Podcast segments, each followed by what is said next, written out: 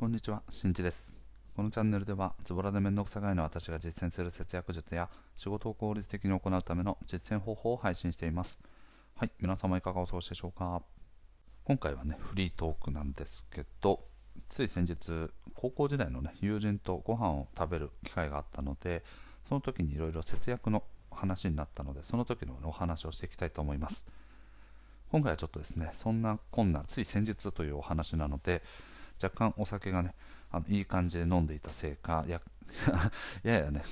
酒焼けのような声ですけど、ご了承ください。はい。で、本題に入る前に告知ですね。現在僕は節約術に関してをですね、文章で、えーと、皆さんにですね、発信を行っております。具体的には、ラフな節約ブログというブログをやっておりますので、ぜひ文章で具体的な実践方法や実践するメリット、効果などを知りたいという方は、ぜひ検索してみてください。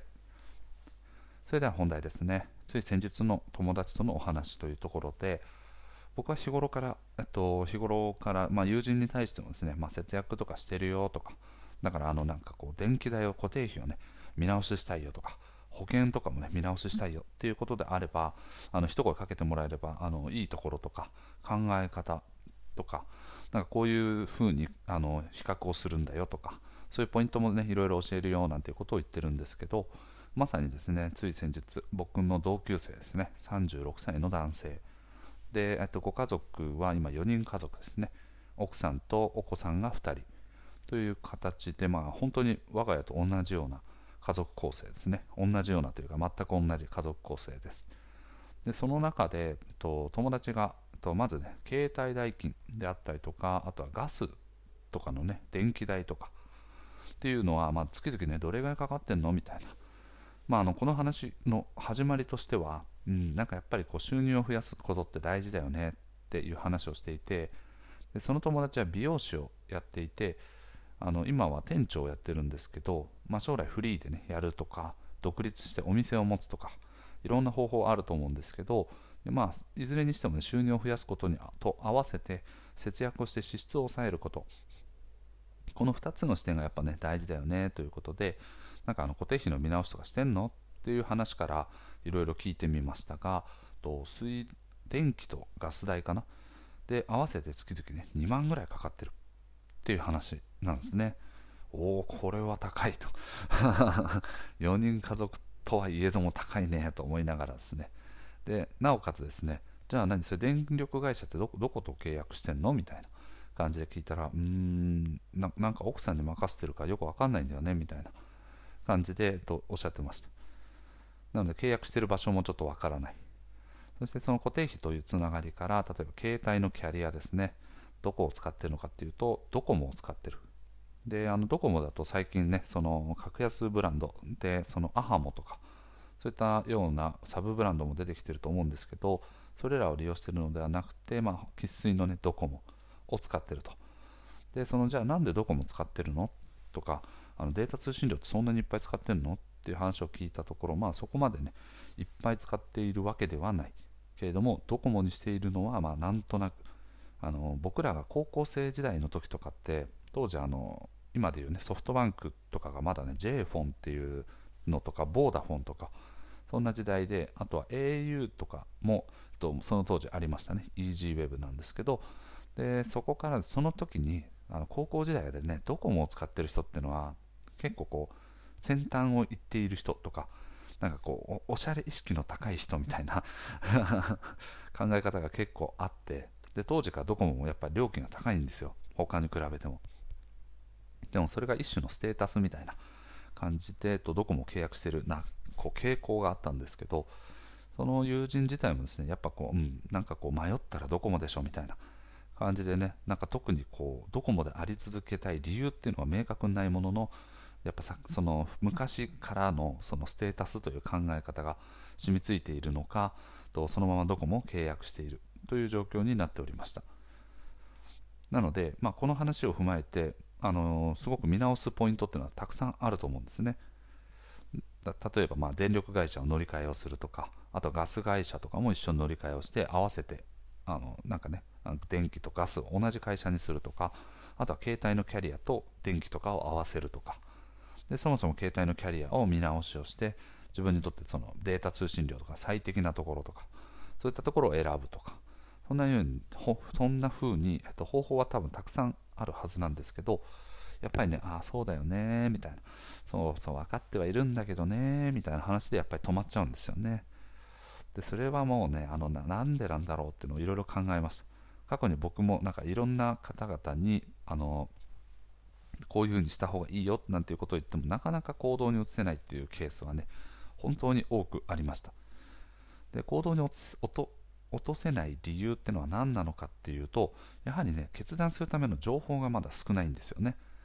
あとはとやること自体にすごく手間面倒がかかると思い込んでしまっている。っていうケースですね。今のまま何もしないっていうのが最も手間がかからないケースではあるもののやっぱりですね少なからずあのお金をその分で払っているっていう意識は持った方がいいですね。なのでお金を払っている、うん、手間はかからないけど高いお金をずっと払っていることの方がいいのか最初に1回だけ手間がかかるけど永続的にお金を節約することができるのかどちらがいいのかっっていうのをねこう天秤にかけたとしても大体そういう人たちは行動しないんですね。はい。それそれすらも言われてもやはりですね目の前に人参がぶら下げられてるのと一緒でこっちにした方が絶対いいよこっちの方があのいろんなメリットあるんだよっていうのをね掲げたところでやっぱりねあのそれを実行するってなると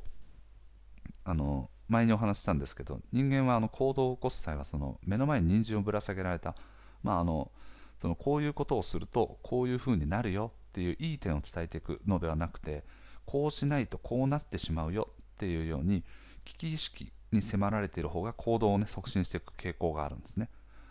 なので、まあ、これは多分伝え方一つでも変わるのかもしれないんですけど電気代が節約できるよとかではなくて将来貯めるお金が減っていってしまうよとかね